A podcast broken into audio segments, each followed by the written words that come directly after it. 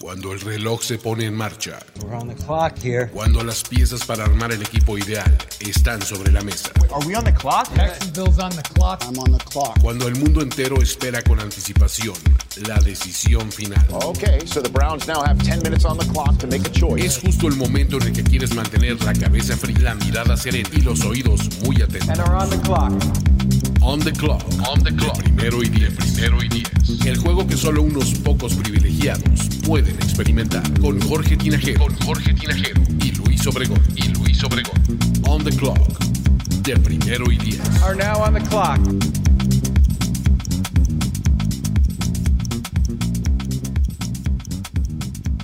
Bienvenidos amigos a una edición más de On the Clock, este espacio de primero y diez en donde hablamos del draft y todos sus menesteres.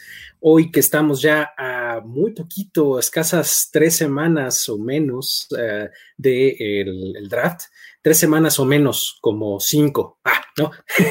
este, los saludo Luis Obregón, eh, aquí en compañía, como siempre, de Jorge Tinajero y Alejandro Martínez. ¿Cómo están, amigos? Jorge, saluden. ¿Cómo están amigos? Bien, ya listo para hablar ¿Todo bien? Eh, una vez más de draft. Ya estamos uh, prácticamente dos semanas, ¿no? De que eh, estar en la semana del draft. Exactamente. Alex, ¿cómo te va? Bien, bien, bien, todo bien. Ahí acostumbrándonos a, a esta situación, pero todo bien, todo bien. Perfecto, pues ya, ya nos falta menos, ¿no? De, de, este, de cuarentena, aislamiento, este, distanciamiento social o como queramos llamarle. La verdad es que Ojalá. llevamos un poquito, un poquito, menos de un mes o algo así y pues ya, ya falta menos, ¿no? Ojalá que sí, porque platicamos previo a que iniciara esto que hasta nos sabe ir a tirar la basura, ¿no? Exacto, salir al basurero es el highlight de la semana. así que imagínate, así están las cosas. Pues sí. Pero, y, ahora, eh, la verdad es que, digo, todo esto eh, trae, pues, novedades, ¿no? A, nuestro proceso del draft, trae novedades porque incluso ya salió ahí por ahí la noticia de, este, de cómo más o menos va a llevarse a cabo el draft, todo virtual, ¿no? Este, eh, incluso EA ya dijo que va a hacer simulaciones, cada jugador va a poder mandar cómo quiere reaccionar cuando, cuando sea seleccionado, qué interacción quiere tener con el comisionado. Está interesante, ¿no? Sí, que la semana pasada se hablaba de la posibilidad de que fuera o en las instalaciones del equipo o en una sede alterna, pero con cierto distanciamiento social, que es eh, a cierta distancia y creo que en un número máximo de personas involucradas en, en ese sitio. En el y la segunda ¿no? opción es lo que ya se hizo oficial, ¿no? Cada quien este, en su casita van a tener que ingeniárselas para estar en comunicación, el GM, el coach y los involucrados para tomar la decisión final, ¿no? Y sobre todo también la, las... Eh, negociaciones. Sabemos que muchas negociaciones se llevan a cabo durante el draft para intercambiar posiciones. Va a ser interesante porque incluso este, eh, vamos a ver qué tan hábiles son. Incluso se ha hablado de que posiblemente se requiera un poquito más de tiempo, que puedan pedir una prórroga justamente por esto de, este, de la negociación que está en vivo, ¿no? Mientras estás on the clock, este, estás en la negociación con un, alguien que te puede eh, ofrecer un trade, estás analizando tus posibilidades y demás, y se ha planteado la posibilidad incluso de que puedas pedir una prórroga, ¿no? De un par de minutos ahí para que esto pueda funcionar bien, pero pues quién sabe, la verdad es que todo esto se ve todavía eh, difícil y vamos a ver este, quién, eh, si Bill Belichick se, se, se, vuelve todo un troll y empieza a llamarle a todo mundo, nada más para, para hacerlos que pierdan el tiempo. ya sabemos que no le gusta empujar las envolturas, ¿verdad? Puede Pero ser, puede ser. Pero bueno, vamos a entrarle de lleno a nuestros temas. En el, el, día de hoy vamos a tocar tres, tres que están, están jugosos, creo yo. El primero es eh, los corebacks que pueden ser seleccionados en la primera ronda. Vamos a hacer un caso, ¿por qué sí o por qué no? Eh, podrían ser seleccionados más allá de Burrow, Tua, y, y, Justin Herbert, ¿no? Eh, otro tema interesante va a ser eh, los jugadores que han cambiado su stock, a pesar de que eh, las situaciones eh, de este año han sido sui generis, de todos modos ha habido ciertos movimientos, ¿no? Y el último va a ser eh, los jugadores que nos ha costado trabajo predecir en qué punto del draft van a ser seleccionados, ¿no? Porque los hemos visto ya sea en la primera ronda o casi casi en la tercera, ¿no? Entonces vamos a ver sobre estos tres temas, empezando con el de los quarterbacks. Eh, ¿Cómo ven, más allá de estos tres grandes nombres, eh, ¿cómo, cómo, cómo proyectan? Alex, si quieres, empiézale tú. Bueno, para empezar, yo, yo este, recuerdo la semana pasada cómo me criticaron mucho por poner a Herbert sobre Tua eh, en el mock draft. Y creo que cada vez estoy más convencido de que va a ser Herbert primero seleccionado que Tua. Este, los rumores y, el, proceso del coronavirus también creo que me, ayuda a, confirmar que Herbert será primero eh, seleccionado que, que Tua. Y, y, luego también, también estoy convencido de que Jordan Love va a ser eh, tomado en la, en la, primera ronda. Creo que es, es, sí me creo un poco esto del próximo Mahomes, no porque vaya a tener el mismo éxito ni porque vaya a ser igual de de bueno en la NFL, pero que sí tiene esa chispa o ese talento y ese potencial para, pues, para tener éxito en la NFL, valga la redundancia. Entonces yo creo que Jordan Love es, un quarterback que sí se va en la primera ronda. Y si acaso Jacob Eason, el de quarterback de Washington, pero ese sería mucho más complicado. Por lo menos Love sí lo tengo asegurado.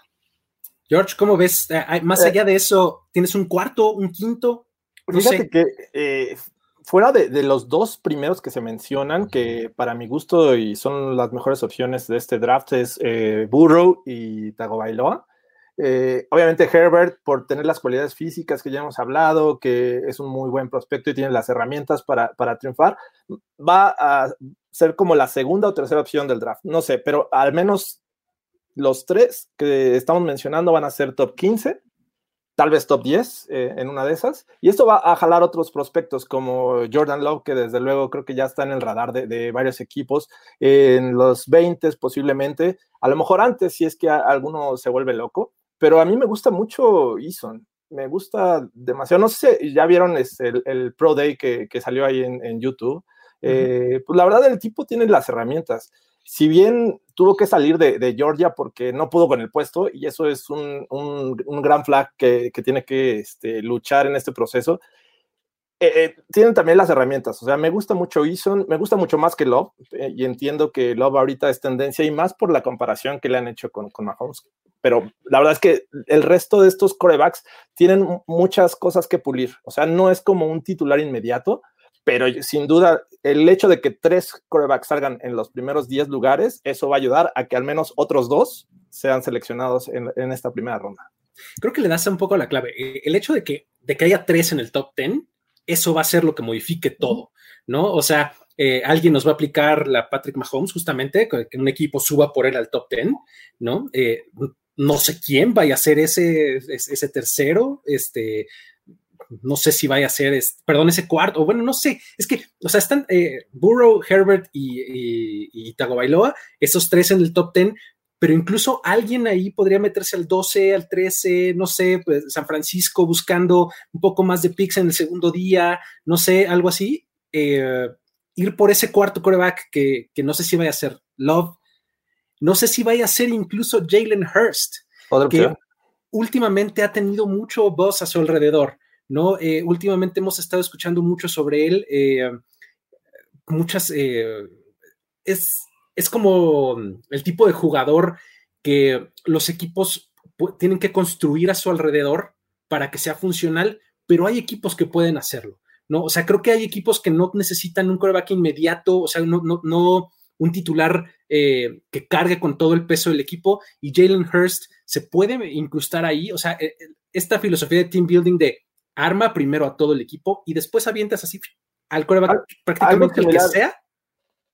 Algo similar a lo que hizo Ravens hace dos años, ¿no? Con Lamar Jackson. O sea, no tenían la urgencia de, un coreback, pero sí sentían que debía haber un cambio en un futuro inmediato, a corto plazo, y por eso fueron por él, regresaron a la primera ronda y se lo llevaron, ¿no? Entonces, algo así puede suceder. Estoy totalmente de acuerdo creo que Jalen Hurst puede, puede ser una, opción de ese tipo. ¿Y qué me dicen de Jake Fromm? Eh, este, Alex, ¿cómo, ¿cómo ves? ¿Tiene alguna posibilidad Jake Fromm de irse en la primera ronda?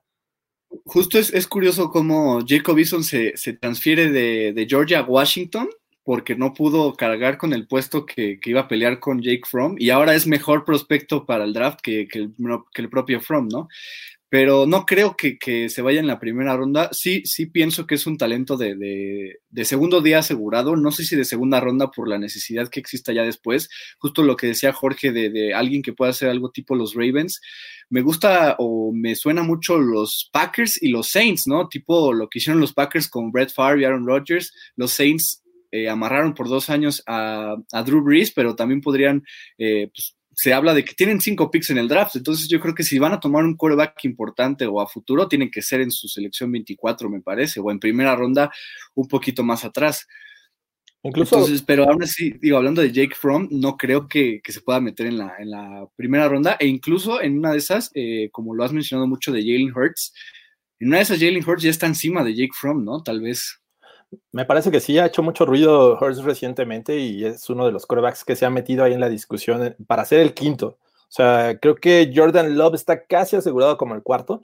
Hurts podría ser una posibilidad. Incluso hay rumores, eh, no sé si los han leído, que podría ser del interés de tanto de los Cowboys como de los Pats este, en este proceso, ¿no? Los Pats que parece que podrían ir con Steedham todo el camino, pero pues es un chavo que todavía necesita mucho, mucho este, trabajo para, para ser considerado como titular. Entonces, eh, pues ahí meterle un poco de presión y los Cowboys pues, también lo mismo con Dak Prescott, ¿no? Este, ponerle a alguien que, que vaya aprendiendo. Sí, eh, de hecho, incluso hay este, comparaciones entre esos dos jugadores, ¿no? Entre Hurst y, Prescott, eh, en cuanto a estilo se refiere. Y este eh, hizo mucho ruido esa nota en donde Jerry Jones está, eh, está teniendo como ahí una conferencia. Como entrevista, sí. Ajá, con él y con su, con su equipo, con su staff de personal. Este. Pues mira, están haciendo su trabajo. la verdad es que yo no, no le daría mucha mayor importancia pero eh, creo que es, Jerry Jones, este, eh, como mandando mensajes un poquito cifrados, ¿no? O sea, de, miren, estoy haciendo eh, mi trabajo de scout a distancia, vean cómo lo hago, y además, Dak Prescott, si estoy viendo quarterbacks, ¿eh? O sea, más te vale que aceptes mis cinco años y, y cacho millones que te estoy dando, ¿no? No los cuatro años que quieres. ¿No? Porque esa es la diferencia que, tienen actualmente, ¿no? La, duración del contrato, que es por lo que no ha firmado al parecer este eh, Dak Prescott, ¿no? Pero creo que es, ese mensaje que está dando eh, Jerry Jones y la verdad es que creo que cualquiera de estos cuatro quarterbacks que ya mencionamos, Jordan Love, Jalen Hurst, Jacob Eason. No sé si, si Jake Fromm, creo que es el que me parece que tiene menor posibilidad de meterse a la primera ronda, pero no, en una de esas no me sería tan, tan, tan eh, sorpresivo eh, o tan increíble que todos ellos se acabaran metiendo, ¿no? O sea, sería, eh, sería histórico en, o sea, el hecho de que tengas corebacks como tan, no tan bien rankeados. Pero ustedes, ¿quiénes, a qué corebacks los ven como titulares para la primera semana? Yo creo que eh, fuera de Burrow y Herbert. Sí, no creo que haya otros dos. Fuera de esos dos. O sea, el tema de Tua es titular y la lesión, pero la lesión es lo que lo pone en duda, ¿no? Pero y supuestamente él ha jurado que ya está completamente recuperado y que no tiene bronca ni nada. Mira, va, a depender mucho de a dónde lleguen, obviamente cada uno, ¿no? O sea, si, alguno de, incluso fuera de esos tres, si el que llega llega a un equipo super quarterback needy, pues va a ser titular en la semana uno. Para, para mí serían tres corebacks en la primera ronda y creo que sería suficiente, a menos que, por ejemplo, Jordan Love lo tome un equipo que lo vea como un proyecto, no como un titular inmediato. Y ahí es donde dices, bueno, ok, van a ser pacientes con él, no lo querían arriesgar y se lo tomaron en la primera ronda, y es un proyecto a futuro. Pero si lo toman con la intención de ser el titular, este, me parece que ahí sí cometerían un error. Va a estar complicado, ¿no? Si la, cualquiera de los, eh, fuera de esos eh, tres, va a ser difícil que lo avienten al fuego y a los perros ahí a la primera de cambio, ¿no? Entonces, es este, esas eh, creo que son las posibilidades que vemos eh, en la primera ronda de corebacks. Luego, avanzando al siguiente tema, eh, jugadores que han cambiado su stock. Hemos visto mucho menos que en otros años, para infortunio de todos, este, dado que no ha habido pro days, dado que no ha habido visitas, este, etcétera. No ha habido la posibilidad de que los scouts sigan investigando el background, las lesiones, eh, pruebas médicas, etcétera, que, hace que cambie mucho el stock de los jugadores en estas épocas. Este año, pues la verdad es que ha sido mínimo, ¿no? Entonces, eh, sin embargo, sí ha habido algunos movimientos. No sé si alguien quiera comenzar. Eh, Alex, ¿quieres hablarnos de alguien que creas que haya crecido, que, que antes estuviéramos hablando de él como un prospecto más tardío y que últimamente se haya metido más a la conversación? Pues no necesariamente como más tardío o que, o que vaya a ser tomado antes de lo esperado, pero creo que un jugador, y ya lo mencionaré mucho, un jugador que, que, ha subido bastante es Justin Herbert. Creo que le benefició, digamos, el hecho de que el proceso del el, con lo del coronavirus se, se, cerraran los Pro Days, que no pudieran llevar proceso de, de Tua, y creo que lo puede poner como el segundo quarterback en, en el draft. Se habla de que Miami está encantado con Justin Herbert, que ya lo prefieren. También se empezó a rumorar que, muchos equipos piensan que Tua puede ser incluso el quarterback 4 porque era un quarterback de sistema en Alabama, que porque tiene cuatro receptores de primera ronda y tres lineros ofensivos de primera ronda. O sea, yo no significa que todo esto que estoy diciendo no significa que yo crea que Herbert es mejor que Tua o que vaya a ser mejor pero eso es lo que yo pienso que va a pasar y creo que le benefició mucho a Herbert este, pues este, este, proceso. Ahorita su valor ha sido mayor del que se, pensaba antes de parar con, con, lo del coronavirus, yo creo. George, alguien que, que, haya crecido, que haya, que tenga su stock a la alza en este momento. Sí, tengo varias opciones, pero eh, digo, tengo que venir prevenido porque no sé cuáles son las suyas. Exactamente, yo también tengo mi listita, no se preocupe. Ya, ya, había hablado de él en otra este, ocasión, de Ezra Cleveland, me parece que es alguien que está creciendo, pero me voy a ir, mi primera opción de, de entre todas las que puse eh, es Josh Jones, este tackle ofensivo de, de Houston, Houston, que me parece que ha crecido. El tema es que hay dos muy buenos tackles ofensivos eh, arriba de, de, casi todos, que es Weirs y, y Wills pero eh, la mayoría, bueno, ellos dos se especializan del lado derecho. A menos que tengan un coreback eh, este, zurdo, creo que le sacarían mayor provecho. El caso de, de Josh Jones es un, es un, jugador bastante alto, bastante pesado, bastante habilidoso para, para este, eh, su, el, su, físico, así es que eh, se especializa del lado izquierdo, proteger el, el, lado este, ciego de la mayoría de los corebacks de la NFL, entonces ha sido un jugador que ha crecido últimamente y no me sorprendería verlo ahí en, en la primera ronda. Perfecto, pues yo les voy a contar de un muchacho llamado Zach Brown de, Wisconsin. de Wisconsin, exactamente, lo, lo, he escuchado cada vez más. Eh, el asunto es que, pues bueno, tenemos muy claro que el mejor edge rusher de la clase está hasta arriba de la clase, uh -huh. incluso de toda, ¿no? Chase Young de Ohio State. Luego tienes a Caleb Von Chason, que como edge rusher es el que le seguiría en, la mayoría de los, de los eh, rankings, ¿no? Así es. El problema es que ya hay un bajón muy grande. De ahí para en adelante hay un bajón muy, muy grande, ¿no? Entonces, eh, hay un hueco ahí que llenar, ¿no? Entonces, creo eh, que ahí es donde se ha posicionado Zach Brown. Eh, Zach Brown es un tipo que me parece prototípico para un esquema 3-4. O sea, como outside linebacker, creo que va a ser muy bueno este muchacho porque eh, en, los, en los downs que son de carrera es perfecto para como contener el, el, extremo de la línea, puede hacer persecución cuando la, la, jugada va hacia el otro lado del campo y en, cuando se trata de hacer pass rushing es muy, muy bueno, tiene muy buena flexibilidad, vuela de primer paso. Creo que, eh, creo que Baum es un tipo que ha crecido últimamente, que se va a ir temprano en el segundo día, yo creo. Este, y considera que Jetru Gross Matos también ha sido uno que, que, pues como que se ha estancado en, es, en este proceso. Sí, Jetru Gross Matos y, y este Epenesa uh, han sido dos jugadores que han estado ahí todo el tiempo, o sea, que, que, hemos mencionado muchas veces como los siguientes que van a ser seleccionados en la primera ronda. Eh, sin embargo, ambos tienen eh, justamente sus preguntas, ¿no? Penesa con el mal combine que tuvo, con, con las malas, los malos tiempos o registros que tuvo en, el combine, y Penesa, eh, perdón, eh, Jeter Gross Matos, que justamente, como dices, se ha estancado, ¿no? Entonces, creo que Bound en una de esas eh, está creciendo y puede darnos una sorpresa, ¿no? Ahora vámonos al, extremo opuesto. ¿Quién crees, Alex, que haya bajado su stock?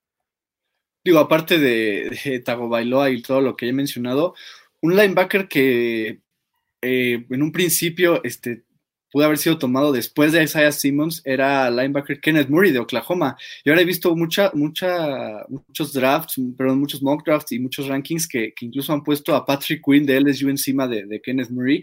Creo que tuvo su lesión en el, en el combine, creo que eso le impidió terminar el 40 yard dash y, y, se hablaba de que iba a estar listo para el, para el Pro Day de Oklahoma, no lo pudo tener y ya no van a saber si, cómo se recuperó ni, ni, ni todo eso, ¿no? Me sigue pareciendo un, un linebacker, el segundo linebacker de, del draft, me sigue pareciendo un jugador de primera ronda, pero creo que le va a afectar y va a ser tomado después de lo, de lo que él hubiera querido o se hubiera esperado en un principio con su proceso. ¿no? Perfecto, George, ¿alguien más? que se nos está Eh, cayendo del pedestal. sí. Me gusta la, ah, bueno, no me gusta, pero la situación de Tyler Valladas creo que ha ido a menos. O sea, lo veíamos como uno de los mejores centros de, de- este draft. Y me parece que César Ruiz ha tomado un ruido bastante fuerte como para colarse a la primera ronda. Y Valladas en este momento ya no se sabe si va a ser el segundo o el tercer centro, porque sabemos que también ahí está Cushenberry en, en la discusión, ¿no? Entonces creo que eh, me sorprende verlo en muchos lugares como una segunda o hasta tercera, este, un jugador de segunda o tercera ronda. Está interesante lo de Valladas. Eh, yo les quiero mencionar a alguien que se llama Bryce Hall, que es un corner de Virginia. Eh, Bryce Hall, Virginia. la verdad es que me parece espectacular. me gusta mucho como, como jugador y como prospecto, me parece muy bueno. Siempre fue muy productivo en Virginia. Este, durante los tres sus tres primeros años fue súper productivo. Incluso se esperaba que Hall eh, declarara como después de su temporada de junior, como lo hacen muchos, y decidió regresar a Virginia y le pasó ley de Murphy. Empezó la temporada y se lesionó.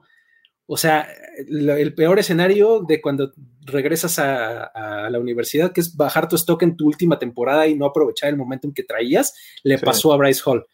Entonces, creo que eso le afectó muchísimo, o sea, y sobre todo por lo que ya hemos mencionado varias veces, que, que no hemos podido seguir eh, recopilando información, ni nosotros ni los equipos eh, de, sobre los prospectos. Creo que esto le, le afectó muchísimo a Bryce Hall, porque eh, a pesar de que tiene un talento bien eh, importante, súper bueno, como, un, como corner es un tipo grande, largo, fuerte, que es bueno para el blitz, ideal para cover 3, eh, me parece muy, muy buen prospecto. El hecho de que se haya lesionado en su última temporada y no, le, no, no, no hayamos tenido la oportunidad de recopilar más información sobre él, de volverlo a sacar todo su buen tape que acumuló durante tres años, le acaba pesando y, la, y se va a acabar yendo pues, tarde, o sea, probablemente al final de la segunda ronda o algo así, o sea, hay un montón de cornerbacks rankeados arriba de él en, en, en, la mayoría de los, de los rankings, ¿no? Entonces creo que en caso de Bryce Hall eh, es, es, es, buen, es ilustrativo de, alguien, esta situación. Alguien que ha aprovechado eso eh, de maravilla es eh, Jeff Gladney de TCU, me parece que claro, por ejemplo. En, en, este momento incluso también se podría colar en la primera ronda.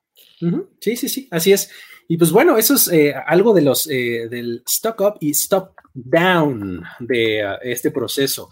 Ahora eh, vamos a ver en, en, el último tema para después clavarnos un poquito en lo que nos dice la gente y ya sabemos que en eso se pone sabrosa la plática. Este, ¿qué jugadores les resultan difíciles de predecir en dónde se van a ir? porque pues los hemos visto por todos lados, ¿no? Siempre hay este jugador que pues de repente lo ves en un mock draft en primera ronda y de repente lo ves en la segunda al final eh, o, o, en la misma primera ronda te va en el top 10 y de repente está en los veintitantos. ¿Qué ejemplos me podrían dar, Alex? Si quieres, empiézale. Uno, uno que tengo muy claro primero es eh, Grant Delpit, el safety de LSU. Este, me lo ganó. Y, y es que es, que es, es un, es un un ejemplo clarísimo, porque claro. Grant Delpit, eh, creo que terminando la temporada, era el safety, el mejor safety del draft, era este, considerado primera ronda sin problema. Y conforme ha, ha, avanzado el proceso, los equipos como que han dudado, su problema de tacleo como que lo han incrementado. Yo creo que es una exageración un poco, pero me has o sea, yo ahorita ya tengo primero a Xavier McKinney sobre Grant Delpit, me sigue pareciendo el segundo mejor safety, pero es difícil eh, pronosticar en qué momento se pueda ir porque al final se tiene poca información de los equipos con, con Grant Delpit y, y, mi segunda opción es el cornerback de Utah, Jalen Johnson, que, que, me parece, eh, yo ahorita que, que, hice el scouting report, ahí está en la página de, de Primero y Diez, no estoy diciendo que sea igual de bueno, pero mi comparación fue contra Devius White, el, el cornerback de los Bills, me parece un cornerback muy bueno y, y, muy físico también, que podría irse en primera ronda, pero también podría irse en segunda ronda. Esta clase de cornerbacks también da para eso, ¿no? Es como, no es tan buena como la de los receptores, pero tiene mucho talento y, y justo pues, los cornerbacks tampoco sabes quién se va el primero y quién no. Y Jalen Johnson es, un, es uno que me resulta complicado de, de, predecir dónde podría irse, ¿no? O tratar de adivinar. ¿Sabes qué? Creo que los corners están como muy en clusters, ¿no? Está bien difícil separar eh, exactamente quién va delante del otro. O sea, eh, bien lo mencionas, en, incluso con, con, Gladney que mencionabas, Jorge, eh, ahora con lo que mencionas tú, Alex, alguien a quien yo tengo en esa misma situación es a AJ Terrell, por ejemplo, y, y, a, y a Trevon Diggs. Ellos dos los he visto temprano en los 20 tarde en los 10, en los teens, o los he visto a mitad de segunda ronda. ¿No? Por todos lados, ¿no? El tema es que eh, con la posición de cornerbacks tienes que definir qué es lo que necesitas y puedes necesitar una, este, un gran número de, cualidades en un cornerback. Si es eh, alto para tal vez eh, cover 3, si es bajito para el slot, si es muy habilidoso, si es, es mejor por zona que por, por este hombre a hombre. Entonces, hay mucha de dónde escoger. Yo creo que esta generación de cornerbacks también hay Entonces, eso creo que afecta o ayuda a, algunos, ¿no? Eh, yo voy a poner. ¿Quién tienes, Jorge? Voy a poner eh, a la Vizca Chenault, el wide receiver de Colorado, que me parece que poco a poco ha ido hacia, abajo, pero ya no sé qué tan abajo puede llegar a, estar en este momento. Eh, ya tenemos arriba a este Brandon Ayuk, a Denzel Means, este, e incluso podría haber muchas más opciones antes que, que Chenault, ¿no? Creo que no me sorprendería verlo en este momento en la tercera, pero empezó siendo en la primera. Entonces, hay un gran rango en el cual puede ser seleccionado Chenault y, no causar sorpresa en este momento, pero eh, ignoro si va a ser ya casado segunda o cae hasta la tercera, ¿no? Va a ser bien interesante lo de los receptores porque eh, o sea, es, muy similar a la conversación a lo que acabamos de decir con los corners, ¿no? Hay, eh, pues hay de todo, de, todo tipo de receptores, depende qué es lo que quieras, es lo que te puedes llevar y el momento en el que lo quieras tomar, ¿no? O sea, a mí alguien que me, resulta más o menos eh, similar a esto es T. Higgins, por ejemplo, ¿no? T. Higgins también lo he visto en primera ronda al final y lo he visto en la tercera, ¿no? O sea, es un tipo grandote, fuerte, este, pues no sé, o sea, depende qué es lo que quieras, es donde lo vas a tomar y si te vas a ir por él o por otro. Eh, la verdad es que la, conversación es, eh, es, interesante y es, sí, creo, muy basada en la necesidad que tengas específica, no nada más de posición, que no, no para en que necesites un receptor, sino para qué quieres a ese receptor, ¿no? Creo que va a ser interesante. ¿Alguien más que les venga a la mente antes de movernos? para no este, perderme en el. Venga, venga. Eh, Muti, el guardia. Que claro, también. De Fresno State. Creo que en este momento tiene un amplio rango de, ser seleccionado. Y creo que también le ha afectado eso de, que César Ruiz ha subido y que puede ser guardia y que puede ser centro. Cushenberry, el mismo caso. Valladas, tal vez. Entonces, eso lo ha, estado bajando. Incluso yo lo he visto ya en tercera, terceras rondas. Así es que también va a ser muy complicado de predecir. Alex, ¿tienes alguien más que nos quieras contar? Pues, y pues el caso que en esa misma posición que, que me poco, pues César Reese, el, centro de Michigan. Últimamente lo he visto más en primera ronda. No me parece que sea eh, alguien de primera ronda, pero ya no me sorprendería a este punto verlo seleccionar al final de, de, la primera ronda. Pero también podría ser tomado como el tercer centro, ¿no? Por decir, o sea, es un poco también esa misteriosa clase de, centros que tenemos con Cushenberry, con Valladas y con César Ruiz, quién sabe quién se vaya, en qué orden se vayan a ir, ¿no? Y el único que he visto en primera ronda en mock drafts ha sido a César Ruiz. Entonces otro que también, quién sabe cómo, cómo lo vayan a manejar los equipos. ¿Y qué me dicen, por ejemplo, de los corredores? Los corredores eh, también son una incógnita, ¿no? O sea, eh, pues hay desde los que ponen en optimistas en los veintitantos, veintitardes, a algún corredor al que más les guste o al que más creen que encaje en el equipo que lo están poniendo, otros que empiezan a ponerlos a partir de la mitad de la segunda ronda, ¿no? Entonces, eh, los corredores van a ser, creo, también yo una, este, pues un poco una incógnita, ¿no? Este, eh, todos te ofrecen, eh, por lo menos el top de la clase, te ofrecen características un poco distintas entre ellos, ¿no? También es un poco para qué los quieres y, y cómo vas a usarlos, eh, en quién se va a ir primero y, en qué punto. Pero creo que los corredores también son un poquito una incógnita, ¿no? Y, nada más para darles mi último nombre que tengo en mi lista, es Neville, Neville Gallimore, es el, el defensive tackle de, Oklahoma, ¿no? Este empezó eh, este proceso, incluso lo veía en la primera ronda, eh, al final, ¿no? Este, y de repente Ross Blacklock de TCU empezó a escalar y va, ahora ya, ¿no? Este, y, y empezó a bajar a Gallimore. eh, ha sido un- entonces, un, sub y baja con él. exacto. Hasta Justin Madubuki de Texas A&M, que ha sido tú muy fan, Luis. A mí me encanta Justin Madubuike. eh, Muy bueno. Justin, Justin Madubuike es, es de, de- de mis, de mis favoritos en la posición y, este, y eso ha hecho que, que Gallimore ande por todos lados, ¿no? O sea, creo que Ma- Madubuike, este, eh, Blacklock, etcétera, creo que han sido un poquito más consistentes, pero Gallimore se ha movido muchísimo. Ha estado por todos lados y no se ha eh, asentado en algún lugar de- del board, ¿no? Sí. Ah, ¿Cómo ven? ¿Alguien tiene algún nombre más? Nos Nada más- movemos a los Nada más comentarios. complementando tu- el comentario de los running backs, eh, yo al que he visto también complicada su, su predicción, más bien porque han dado subiendo y bajando y, y cada que lo veo eh, alcanza la segunda ronda y en otras lo he visto hasta la cuarta, es, es Clyde Edwards Hilaire de, de LSU. Entonces, eh, este también es difícil de predecir. Me- Me gusta como ejemplo también para esta sección. Eh, Está, eh, está bueno y según yo, Clyde Edwards Heller es el corredor ideal para los Bucks. Justo iba a decir, justamente Sí. iba a decir, es el corredor que necesita Tom Brady en la ofensiva. Exacto, tal cual. Sí. Sí, sí, sí, perfecto.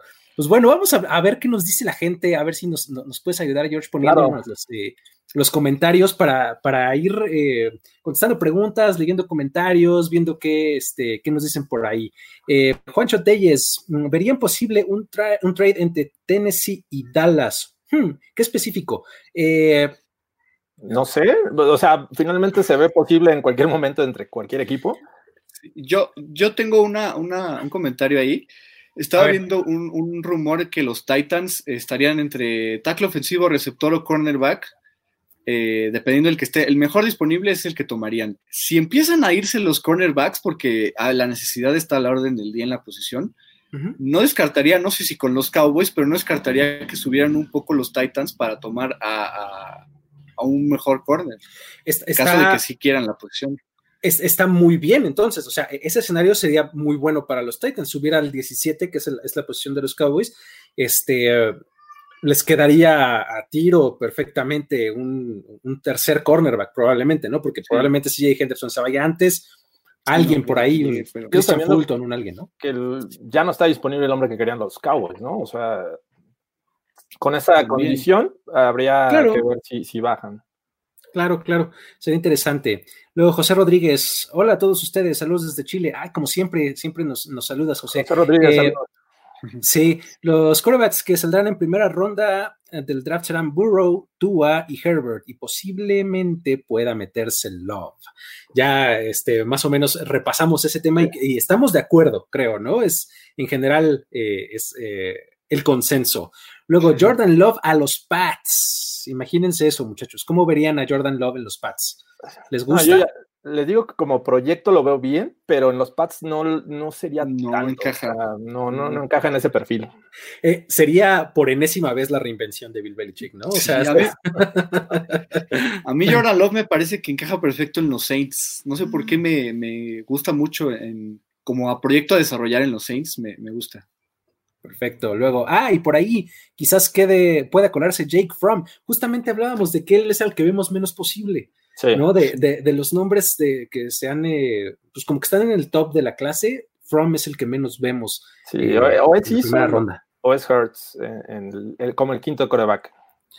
Luego, Fernando Contreras, Alex, sigues castigado por mandar a Herbert en mis Dolphins. Ya te veré trabajando para el 4T. No lo hagas, Alex. Yo insisto, cada vez estoy más convencido de que Herbert se va a ir a Miami. Venga. Bueno, muy bien. Vamos a ver. Pats Cast. Desde mi punto de vista, Jordan Love está sobrevalorado. No es un producto terminado para la NFL. Tiene mucho talento que puede ser muy bien canalizado con el cocheo correcto. Creo que estamos un poco en las mismas, Así ¿no? es, Así es. Jordan Love es eh, raw talent que, que necesita tiempo, ¿no? Y que necesita un poquito de, de aprendizaje para después meterse al campo. Luego, la caja, Jake Fromm es de segunda ronda. Sí, De acuerdo. e incluso tercera, ¿eh? No sé. Sí, Depende. es que la necesidad, ahí depende de la necesidad. Mira, los, los quarterbacks dicen que tienden a, a, a overratearse por una ronda completa, ¿no? Entonces, si creemos que es de tercera, se va a ir en segunda, ¿no? Luego, Jaime Olivera M. ¿Ven a los Saints tomando quarterback este draft? Este, Alex ya nos dijo que Jordan Love es su hombre. Sí, un poco sí. No sé en qué ronda, yo creo que a partir de la tercera podrían estar buscando el coreback.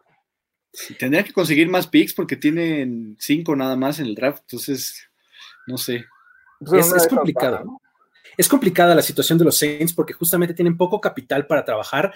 O la otra opción es eh, pues que se empiecen a echar para atrás un poquito, ¿no? O sea, el- este, para acumular algo. Y sí creo que son este tipo de equipo que necesita eh, tener algo de talento para desarrollar, ¿no? Como bien ya decíamos hace rato, tienen a Drew un par de años más y, y no estaría mal, o sea, el, el- el empezar a, a desarrollarlo, ¿no? Está la teoría ahí de, de Ron Wolf, ex ejecutivo de los Packers, que cada año deberías de tomar a un coreback. Así es. Cada año, cada año. Eventualmente le vas a pegar a tu futuro. Claro. Entonces, pues, está. Hasta los Redskins en algún momento lo seleccionaron dos el mismo año, así es que exactamente. Y, a- y a- uno se les Fue rompió mejor, y al fue año, mejor el de cuarta ronda. uno se les rompió el año El y el otro es titular en, en- en- en los Vikings hoy día, ¿no? Pero bueno, eh, José Rodríguez de nuevo, he visto algunos mock drafts que Jordan Love incluso cae eh, en medio de la segunda ronda e incluso mis Falcons podrían tomarlo como sucesor de Matt Ryan. Imagínate. Eh, ¿Sabes qué? Creo que Jordan Love tiene, tiene este efecto de super high ceiling que lo hace muy atractivo y que, que los general managers no se aguantan las ganas de tomarlo. ¿Cómo, cómo ven ustedes? Y es que por eso está el ejemplo de Patrick Mahomes. No, no es necesariamente es que vaya a ser este MVP del Super Bowl, 5 mil yardas, 50 touchdowns una temporada. No necesariamente, pero tiene ese potencial para ser un buen quarterback en la NFL.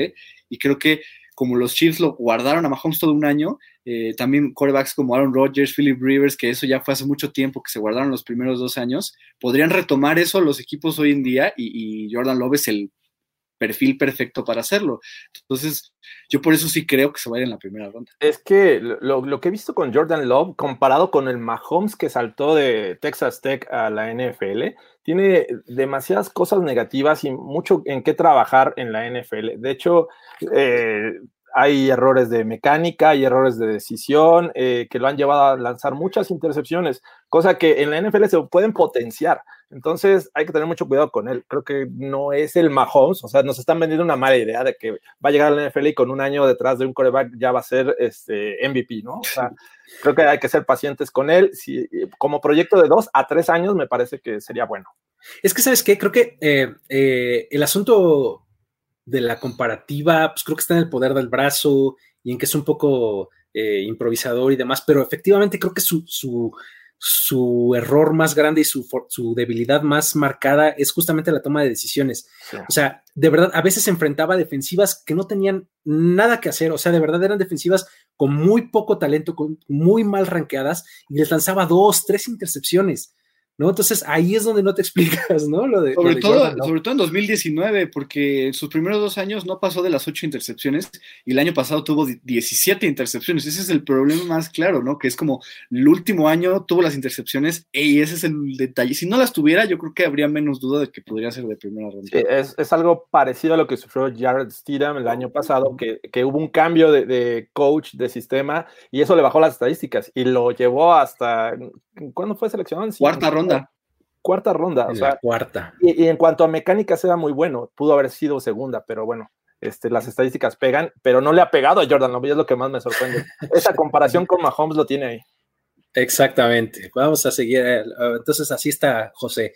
Eh, Martín Rangel, la lesión de Tua es algo que va a mermar su rendimiento. Inclusive necesitará prótesis de cadera en alrededor de 10, 15 años. Ya, preguntando, ya he preguntado a varios traumatólogos. Fíjate qué, qué, este, qué opinión tan específica y médica. Eh, no, no, lo, no me extrañaría porque, bueno, la, la lesión más grave de, de, de Tua sí es en la cadera.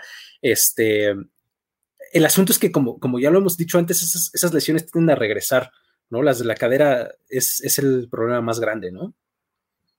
Sí, sí, de hecho, eh, se me fue el nombre del Tyrant de los Ravens que sufrió de. Dennis Pita. Dennis Pita. Dennis Pita. Sí, que, que es justo el caso que tú mencionabas antes. La misma lesión le, le ocurrió una vez y le volvió a, a, este, a presentar este, tiempo después y fueron como cuatro veces. O sea, eh, el tema es ese, te recuperas, ok, ya puedes jugar, pero ¿por cuánto tiempo? Es una eh, lesión que te puede volver a ocurrir. O sea, es... Y es la lesión que terminó con la carrera de Bo Jackson también, pero al mismo tiempo creo que el, el quarterback está un poco más protegido y sobre todo en la NFL actual. Entonces, tal vez eso le podría beneficiar a su lesión, ¿no? Un poco. Habría que aprender a cuidarse también, ¿no? Porque digo, lo, lo, hace de manera decentemente bien, pero sí tendría que este, también cuidarse él mismo, ¿no?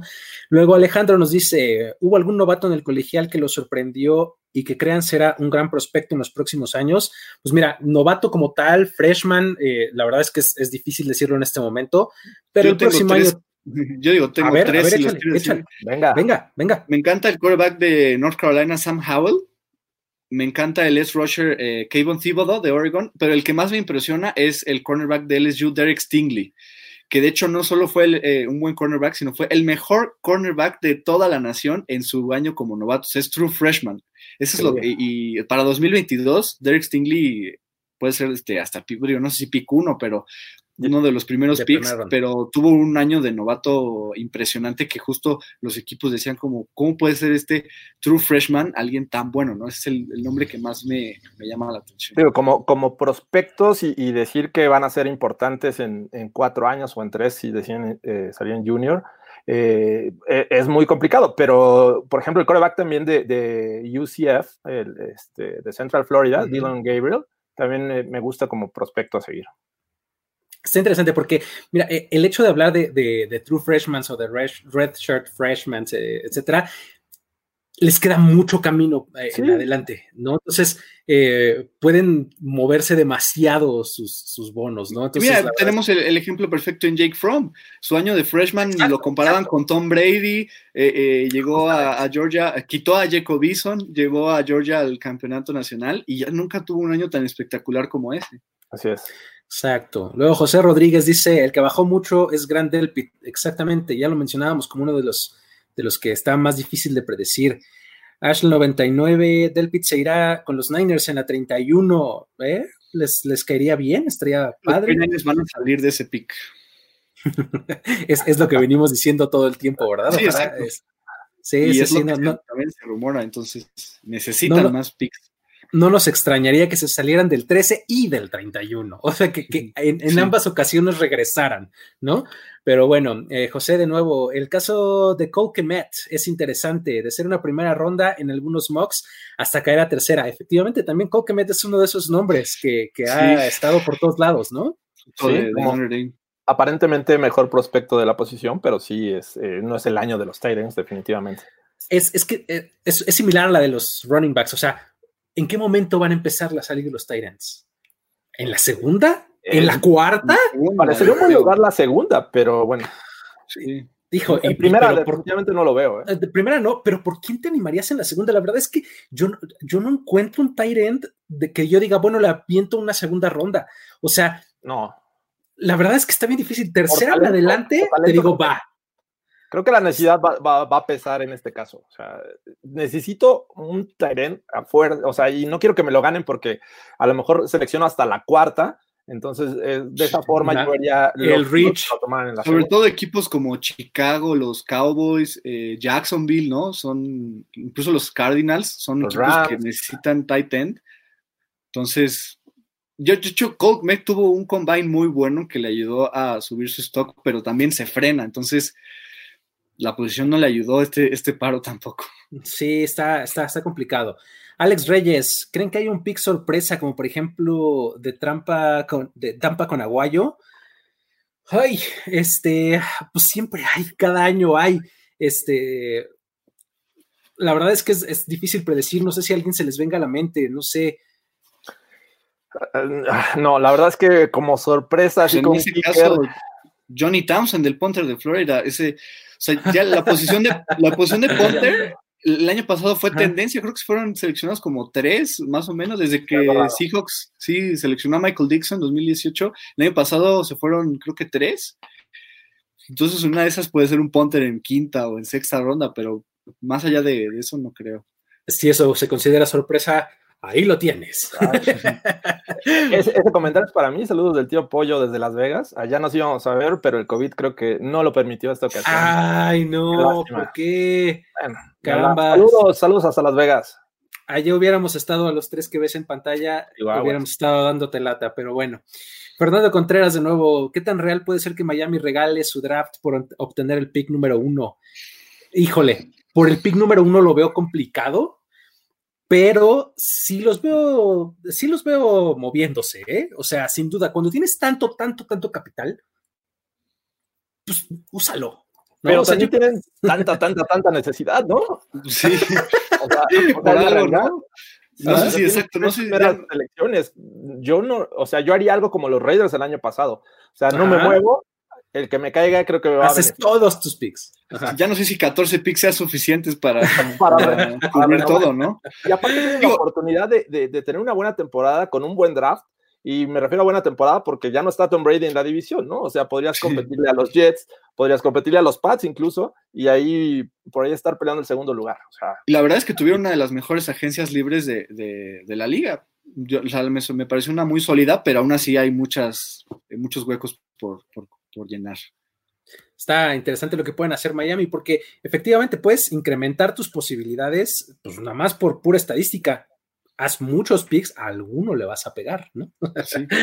Pero bueno, eh, Alejandro, eh, Cole McDonald, quarterback de Hawái, ¿qué tan valuado lo tienen? Válgame Dios, la verdad es que me agarras un poco en curva, no lo tengo yo en el radar, no sé si alguien de ustedes pues el tema con él, eh, este, yo lo veo como una cuarta, quinta ronda. Me parece que algunos lo, lo ven como una muy buena opción, pero el, sobre todo el lado de, de, lanzar con toque, o sea, no es el más preciso ni, ni, es el que hace mejores anticipaciones, suele ser muy inconsistente. O sea, sí he visto eh, highlights de, de, él, pero la verdad es que nada para, para estar, eh, para considerarlo como sorpresa en este draft.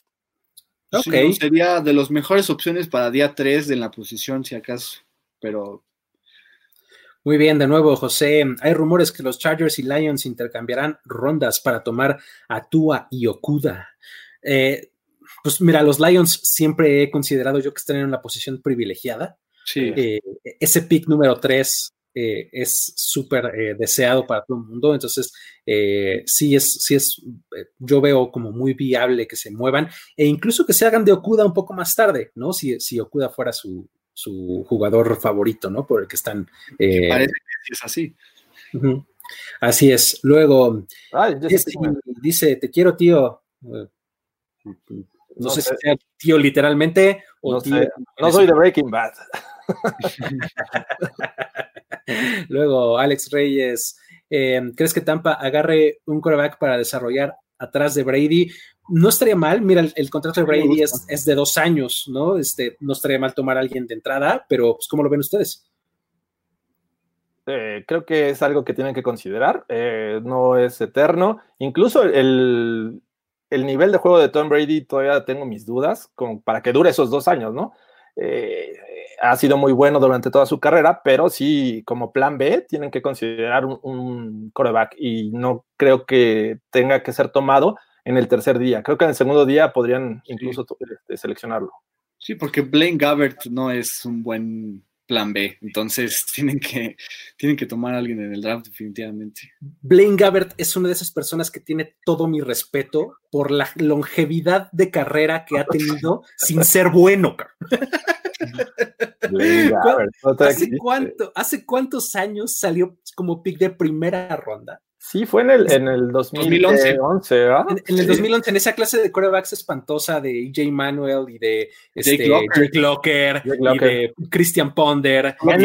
Este, Mettenberger, creo también. Salió ahí. Met, exactamente, Mettenberger, todos ellos. Y, y, bueno, Blaine Gabbert estaba en esa clase.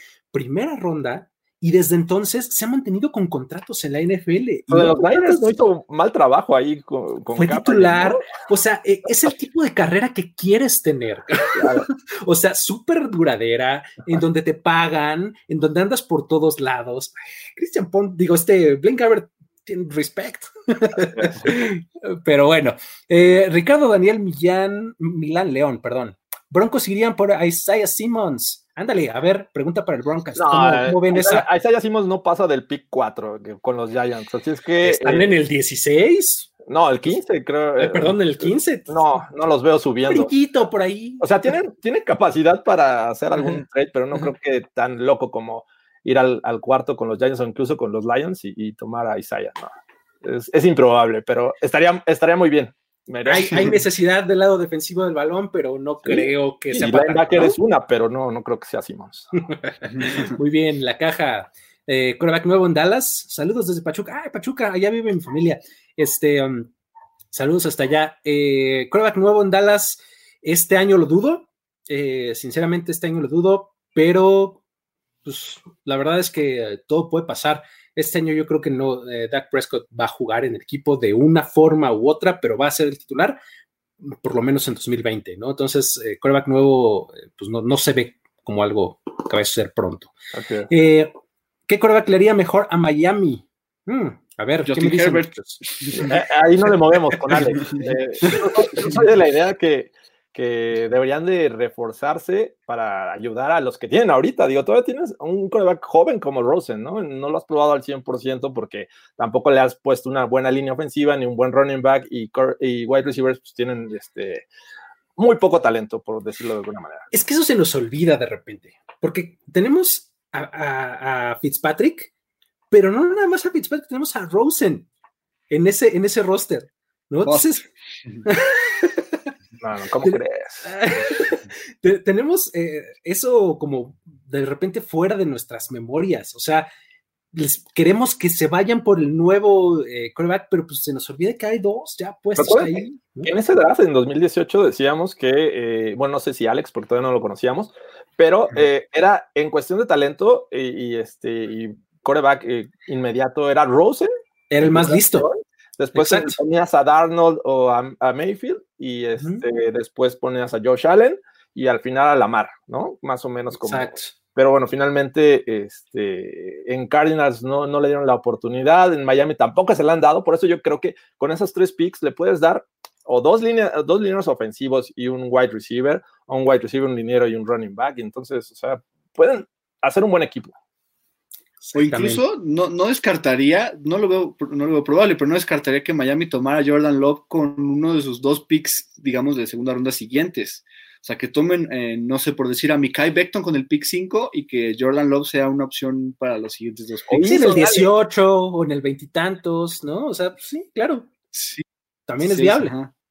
Perfecto. Luego dice Ángel, eh, si los Pats no van por Love, ¿en qué ronda irían por un coreback? ¿Qué opinan? Si los Pats no van por Love, ¿en qué ronda irían por quarterback? Yo creo que eh, no le apostaría eh, antes de la tercera ronda. Me parece que Yo le van a dar un año a Steedham, creo, pero este, si no es veterano, yo creo que me iría a tercera o cuarta ronda. ¿Qué es lo más temprano recientemente que han tomado los Pats? Este, Jimmy- Garoppolo Jimmy en G en segunda. segunda. Garoppolo George fue en segunda, ¿no? sí, segunda. Después de Garoppolo eh, fue, fue Brissett o, o Brissett fue antes. Brissett fue, no sé si tercera. Pero eh, el asunto es que lo más temprano que han tomado coreback los Pats últimamente es segunda ronda Jimmy Garoppolo, Steven fue cuarta, eh, eh, Brissett fue tercera, me parece. Y entre Este- ellos dos estuvo Danny Etling, que ahorita ya ni está, pero sí, Exactamente. Fue, ter- fue tercera. ¿no? Fue tercera. Lo que no estoy seguro es si fue antes o después en, eh, en cuanto al tiempo, o sea, en, en- en qué año fue, a eso me refiero, ¿no? Este, Brissett. Brissett Pero fue en el 16. Eh, entonces, creo que eh, ahí nos da una tendencia, ¿no? Una tendencia un poco más clara, ¿no? O sea, que, que los Pats en tercera es como Pero eso sí, toman siempre toman quarterback. O sea, creo que este año sí van a tomar y siempre, si siempre lo hacen este año, con mayor razón. Luego, los Pats ten- tenían dos quarterbacks franquicia y aún así agarraron a Brisket. Ah, fíjate, ahí está nuestra respuesta, justamente. Eh, Es que es, la filosofía que les mencionaba yo hace un rato, ¿no? O sea, eventualmente, o sea, no te hace daño tener demasiado talento, nunca te va a hacer daño, ¿no? Entonces, este, y los puedes utilizar como lo han hecho ellos como moneda de cambio, ¿no? Enrique Vera, ¿qué creen que tome? ¿Quién creen que tome al kicker Rodrigo Blankenship? Saludos. Los kickers son raros en el draft, Sí, ¿no? bueno. raros son los equipos que toman kicker en el segundo día, ¿no? O sea, creo que si bien les va. O en el draft en general. En el draft, a eso me refería. Sí. Digo, sí, ha habido casos, eh, Raiders, Box, pero creo que yo le apostaría una sexta, séptima ronda si es que lo, lo seleccionan. Sí, es, es, difícil. Luego Ricardo Daniel Milán León, tú a, Dolphins, pues es eh, como que lo que venimos diciendo desde septiembre, ¿no? Del año pasado. este, vamos a acelerar los comments porque hay bastantes. Este, venga, vamos a darle, vamos a darle unos cuantitos más para llegar, para pegarnos a la hora y listo.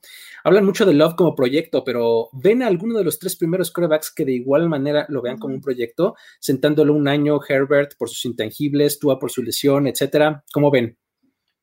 Me parece que todos tienen eh, eh, eh, grandes asteriscos, ¿no? Incluso Burrow, ¿no? ¿Qué, ¿Qué, tanto puede ser una tendencia a la alza o solo fue un one hit wonder la temporada pasada? tuvo obviamente la lesión, ya lo mencionan, Herbert, los intangibles, creo que todos tienen un, detallitos, ¿no? les van a dar la oportunidad por ser seleccionados altos y ese, y ese es el tema con los corebacks. O sea, y se van en top 10, le tienes que dar la oportunidad como titular. Perfecto. Vamos a darle al que sigue.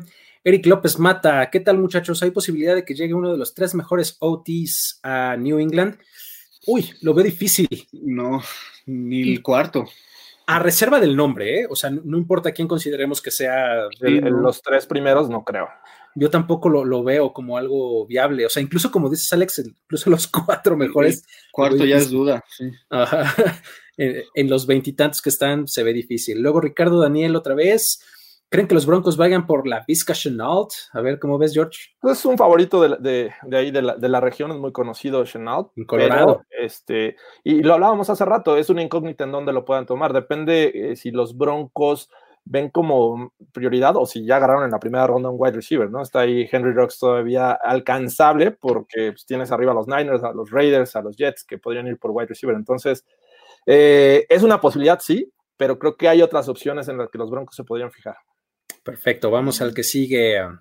Eh, Mac Eason sería un buen prospecto.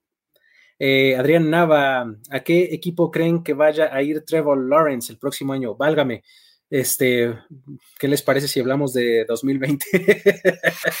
es, una pregunta recurrente, ¿eh? O sea, muchos ya van pensando en Trevor Lawrence, a qué equipo se va a ir. Todavía falta mucho, mucho tiempo.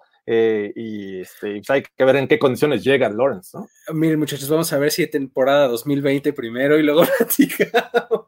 Luego hablamos del siguiente año. luego, Marcelo Lozada, ¿ven que los Cowboys tomen un quarterback en las primeras dos rondas? Eh, yo no lo veo. Eh, ¿Alguien de ustedes ve como algo diferente? No, no tampoco. No, pero no descartaría que tomen en el draft algún quarterback. Yo tampoco, creo que es, sería algo inteligente de hacer, pero no en las primeras dos rondas. Eh, Gabriel Mucharraz, ¿qué equipo tendrá el pick más extraño de la ronda 1? Eh, ya hablábamos hace eh, algún par de programas, ¿no? Por ahí. Alex. sí, los Seahawks son el. Pero, ¿sabes yo, yo dónde pondría primero mi dinero? Creo que en los Jaguars. Están Ay, también Híjole, y también son famosos por agarrar jugadores que dicen, ¿qué? A, los Tyson Alualu del mundo. A los Alus del mundo. O los Raiders. los Raiders también, ¿eh? Pasado con Clelin Ferrell. Fue Clelin Ferrell, claro, sí es cierto. El primer, el primer año de, John, de Mike Mayo como general manager. Exacto, va, va, a estar interesante por ahí. Sobre todo los que tienen varios picks pueden darse el lujo de aventarse uno por ahí. Eh, Alejandro Salazar dice, en este año, como ven a los pateadores en el draft, el año pasado estuvieron muy, muy mal y hay varios equipos que lo necesitan. ¿Qué onda? Eh, eh, yo sé que los pateadores también son jugadores, pero. ¿Pero por qué? Ay, ¿Por qué hablar de los pateadores? sí, miren, los pateadores llegan siempre en la agencia libre después del draft. Es, esa es la norma, ¿no? Eh, Pablo Cornejo, ¿cuál sería el mejor linebacker disponible para los Saints en el pick 24? Saludos, está interesante esta pregunta, está buena. A ver, Alex, si quieres, date. Pues creo que Kenneth Murray o Patrick Quinn, o sea, los dos creo que sí podrían estar disponibles para los Saints en ese punto. Y por lo que veo, eh, Patrick Quinn saldría primero, ha subido bastante. Este no sé, yo todavía me quedo con, con Kenneth Murray, pero yo sé, sí, a mí me gusta también Murray, pero eh, el Quinn es innegable que haya subido los últimos, eh, las últimas semanas, pero yo sí apostaría por alguno de ellos dos. O sea, que les llegue a los Saints, me parece que sí, porque tampoco hay muchos equipos que necesiten linebacker. Exacto, y tampoco es que haya una pletora de talento en linebackers, entonces pues creo que eh, encajan bien ahí. Luego Marcelo Lozada, Miami a postemporada, se reforzaron bien en la agencia libre y todavía falta el draft, más o menos ya hablábamos de eso, ¿no? Es complicado, es complicado porque... Yo no lo descartaría. De... Sí, no, yo los veo todavía verdes, sobre todo el cocheo también está verde y pues hay que ver cómo, cómo se conjunta este equipo con un nuevo talento. Perfecto, vámonos a la caja. ¿Qué opinan de Isaac Alarcón? ¿Llegará algún equipo este mexicano? Ah, es un caso bien padre el de Isaac Alarcón del Tec de Monterrey. Este, pues digo, la verdad es que eh, es elegible para el draft.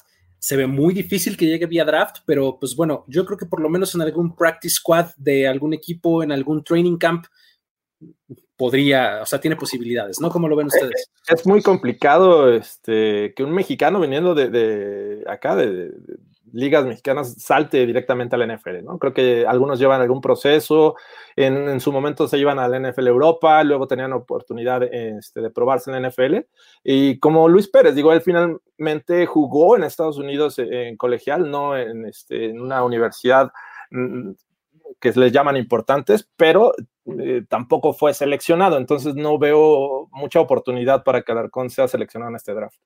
Sí, en el vía draft se ve bastante complicado. Vamos a dar unos 3, 4 comentarios más y nos despedimos.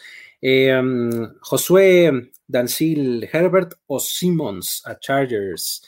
Mm, ambos se ven como posibilidades. Eh, tomar a Simmons sería confiar en que o vas a tomar algo sí, de coreback un poco más tarde o a, a Tavares, ¿no?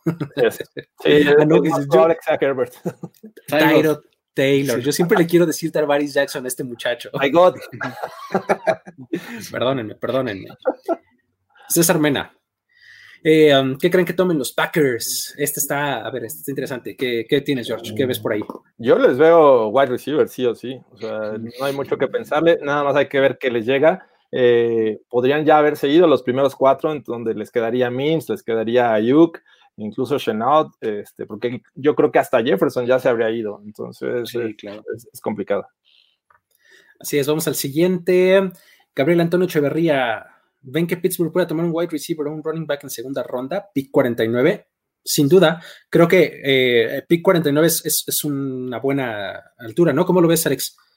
Sí, sí los vería tomando, pero creo que es más necesidad eh, reforzar el interior de la línea ofensiva y sobre todo porque para, para cuando lleguen los Steelers a su pick de segunda ronda hay, hay bastante valor, ¿no? Justo lo, lo hablábamos, Lloyd Cushenberry, Tyler Vaedas, incluso si llegara a César Ruiz. Entonces, eso sería mayor prioridad, pero para tercera y, y las siguientes rondas sí los veo tomando ambas posiciones. Fíjate que yo los veo tomando running back más que línea ofensiva y wide receiver lo podrían encontrar cuarta, quinta. Ya ven que ellos se especializan en tomar wide receivers en tarde y hacerlos estrellas. Y, y qué mejor que en esta clase para hacer eso. ¿no?